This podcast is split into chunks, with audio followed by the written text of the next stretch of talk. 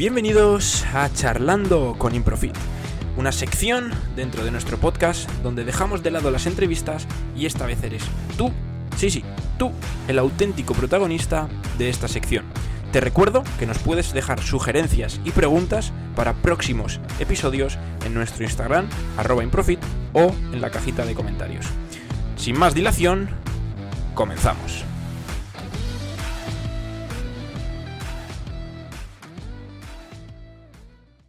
Muchas gracias por estar aquí. Esto es Charlando con Improfit. Mi nombre es Víctor Cisnal y te doy la bienvenida a este primer episodio, a esta sección eh, que abrimos dentro de nuestro podcast, donde no voy a traer a invitados, o no va a ser lo normal, puesto que algún día en algún tema sí que me gustaría traer la opinión o el audio de algunas personas eh, dándonos su opinión al respecto sobre el tema que tratemos.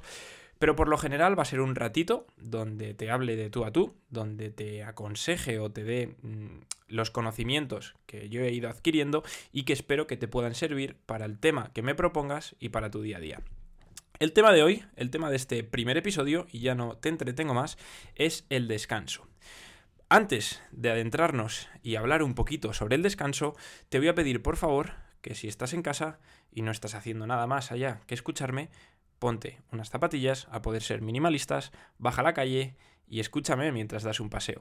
Si estás en el coche, ten cuidado, no te distraigas y atento a la carretera. Bien, vamos a ello. Vamos a hablar del descanso. Esta pregunta me la lanza José en el Instagram, en la cajita de comentarios de Instagram, y ha sido la seleccionada, puesto que en este episodio voy a intentar ayudarte, José, lanzándote mis propuestas desde aquí, y a la vez voy a intentar, o por eso hago esto, que el resto de personas se vean beneficiadas al escuchar este episodio. Os pongo un poquito en situación, a ver si, si así entramos más en dinámica.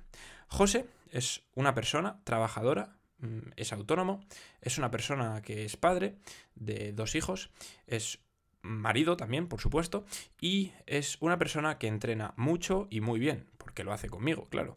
Entonces, bien, una vez que entendemos esto, entendemos mejor el por qué José nos pregunta cómo descansar mejor. Es una pregunta que tampoco hace falta que seas padre, ni que seas eh, atleta, ni que seas autónomo. Es una pregunta que cualquiera se puede ver beneficiada de una buena respuesta. El descanso es algo que estos últimos meses se ha visto súper alterado debido a las circunstancias que estamos viviendo.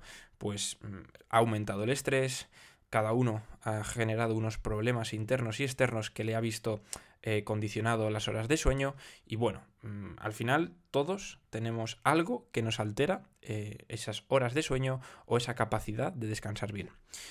Lo primero antes de nada es que quiero hablarte del estrés. El estrés es algo que nos va a afectar eh, agudamente a nuestro descanso, puesto que con unos niveles altos de estrés vamos a descansar peor y nuestro descanso va a ser menos reparador. Por lo tanto, lo primero que tienes que intentar atajar antes de buscar herramientas para dormir mejor son herramientas para bajar ese estrés. Si estás viviendo una vida con mucho estrés, si estás viviendo una vida mm, muy alterada, te recomiendo que para descansar mejor atajes primero este problema. Bien, esto no es un, episodio para hablar del estrés. Más adelante, si, así lo proponéis, pues eh, lo trataremos. Pero vamos a hablar del descanso. Bien, el descanso es ese periodo en el que dormimos. Estos periodos en los que dormimos se pueden estar, pueden estar distribuidos tanto en un solo bloque por la noche o en un bloque por la noche y una pequeña siesta. Estas siestas son muy comunes aquí en España y te voy a decir una cosa. Eh, actualmente no hay evidencia que la siesta sea mejor o peor. Desde aquí te lanzo eh, la pelota a tu tejado y te voy a decir que si para ti la siesta es un plus, que si te ayuda, que si te la puedes permitir y si te gusta, adelante. Mm, las siestas recomendadas, entre comillas, que, más beneficios yo creo que pueden tener, son las siestas cortas de 20 a 30 minutos, puesto que pasados estos 30 minutos o pasada la hora, vamos a entrar en, un descanso más profundo del cual despertarnos va a ser pues un poquito contraproducente, ¿no?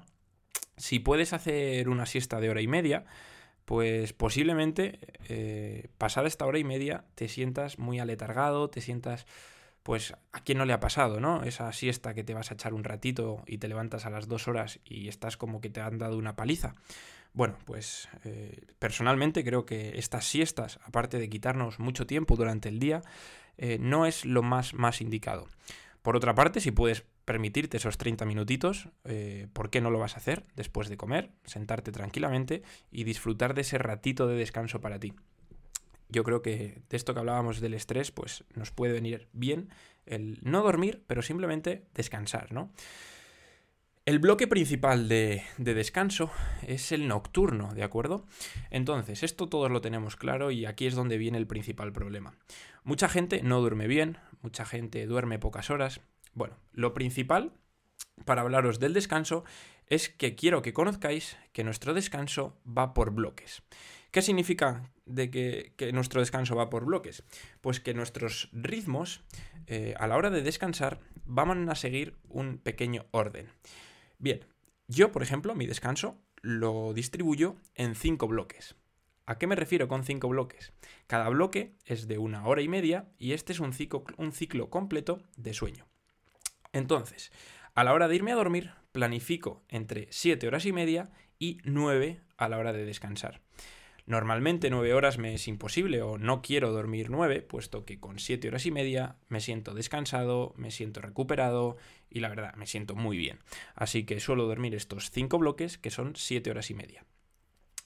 Posiblemente eh, en un, futuro episodio del podcast Charlando con, traeré a un profesional que nos va a explicar mucho más en, en, profundidad todo esto de los ciclos de sueño y nos va a dar sus consejos con mayor experiencia y con otro punto de vista. Pero bueno, desde aquí que te quedes con esta pildorita de hora y media es un ciclo, intenta distribuírtelo en 6 horas, 7 horas y media o 9.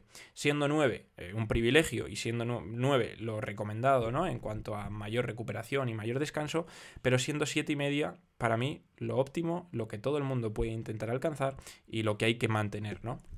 Bien. Una vez que, que puedes mantenerte esos 5 bloques o puedes descansar 7 horas y media, lo vamos a tomar como base, ¿vale?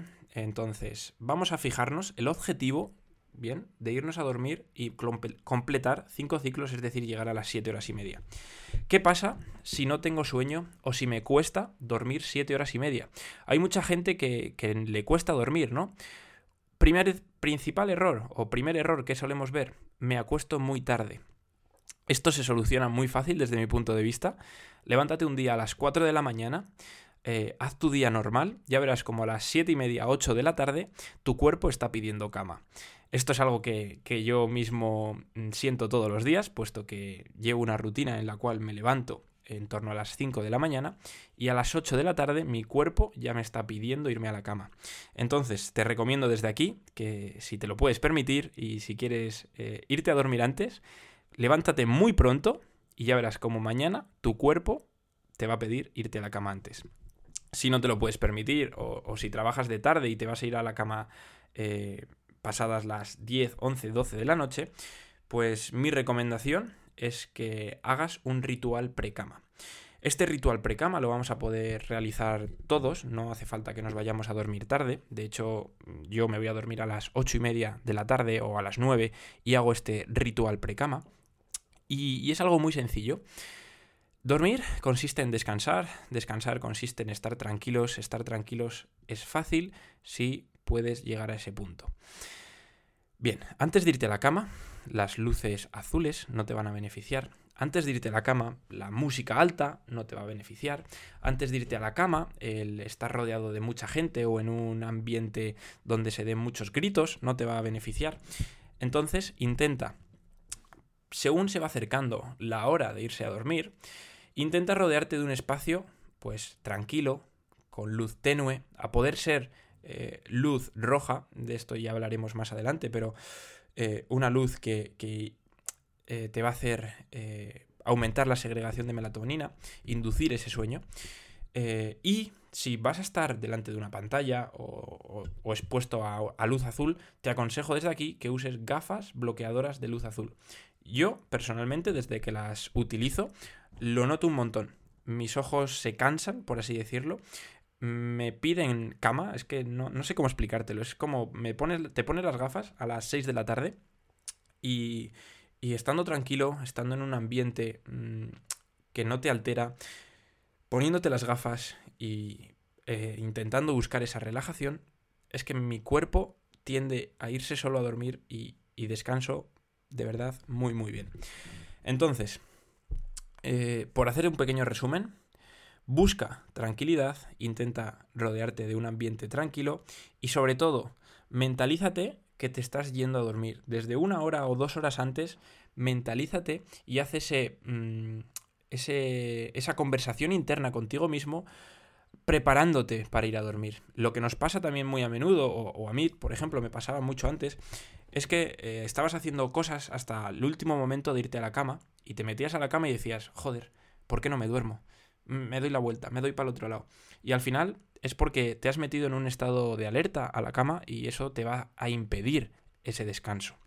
Entonces, ahora algo que estoy implementando y que me va de lujo y desde aquí te recomiendo es que la hora antes o las dos horas antes ya vayas hablando contigo mismo y te vayas poniendo en esa situación de descanso y vayas buscando esa tranquilidad.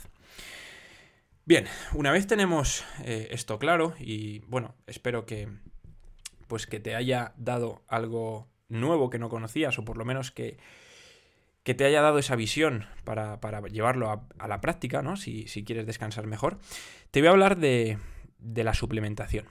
Hay mucha suplementación a la hora de dormir, la más famosa es la melatonina, pero yo partidariamente, aunque la haya utilizado anteriormente, no soy partidario de usarla a diario.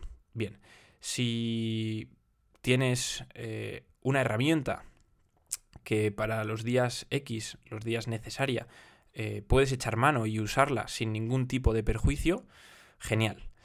Pero de lo que no soy tan partidario es de utilizarla a diario y a la larga acabar mm, psicológicamente dependiendo de esa herramienta. Entonces, eh, ciertos días, perfecto, podemos usar melatonina. Si no sabes lo que es la melatonina, en el episodio 3 del podcast, charlando con Adrián Díaz de la Rúa, hablamos de ello.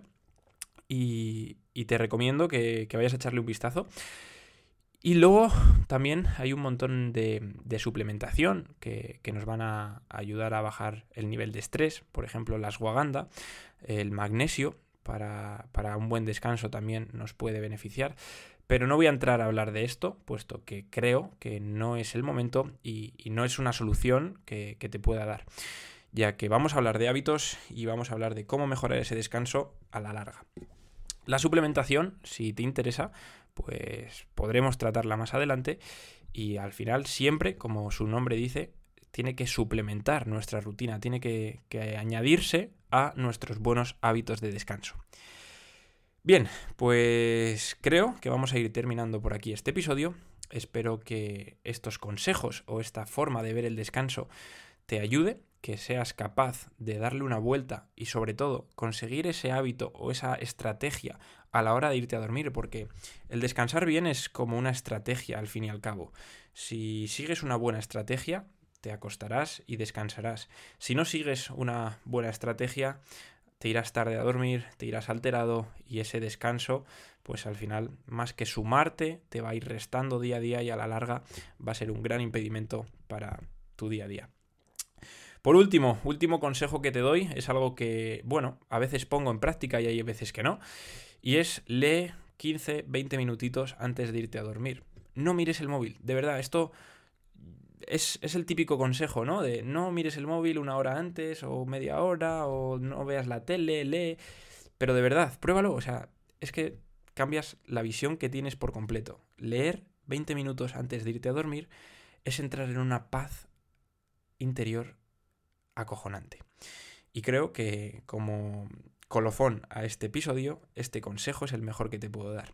Muchas gracias por haber llegado hasta aquí. Si puedes y quieres, puedes dejar el siguiente episodio, el siguiente tema a tratar en el siguiente episodio en la cajita de comentarios en la plataforma donde nos estés escuchando y si no, todas las semanas en nuestro Instagram arroba improfit vamos a dejar una cajita donde vas a poder eh, preguntar, proponer, decirnos lo que quieras para que tratemos en siguientes episodios. Sin más, muchísimas gracias de nuevo, espero que te haya ayudado y lo dicho, nos vemos en próximos episodios. Chao, chao.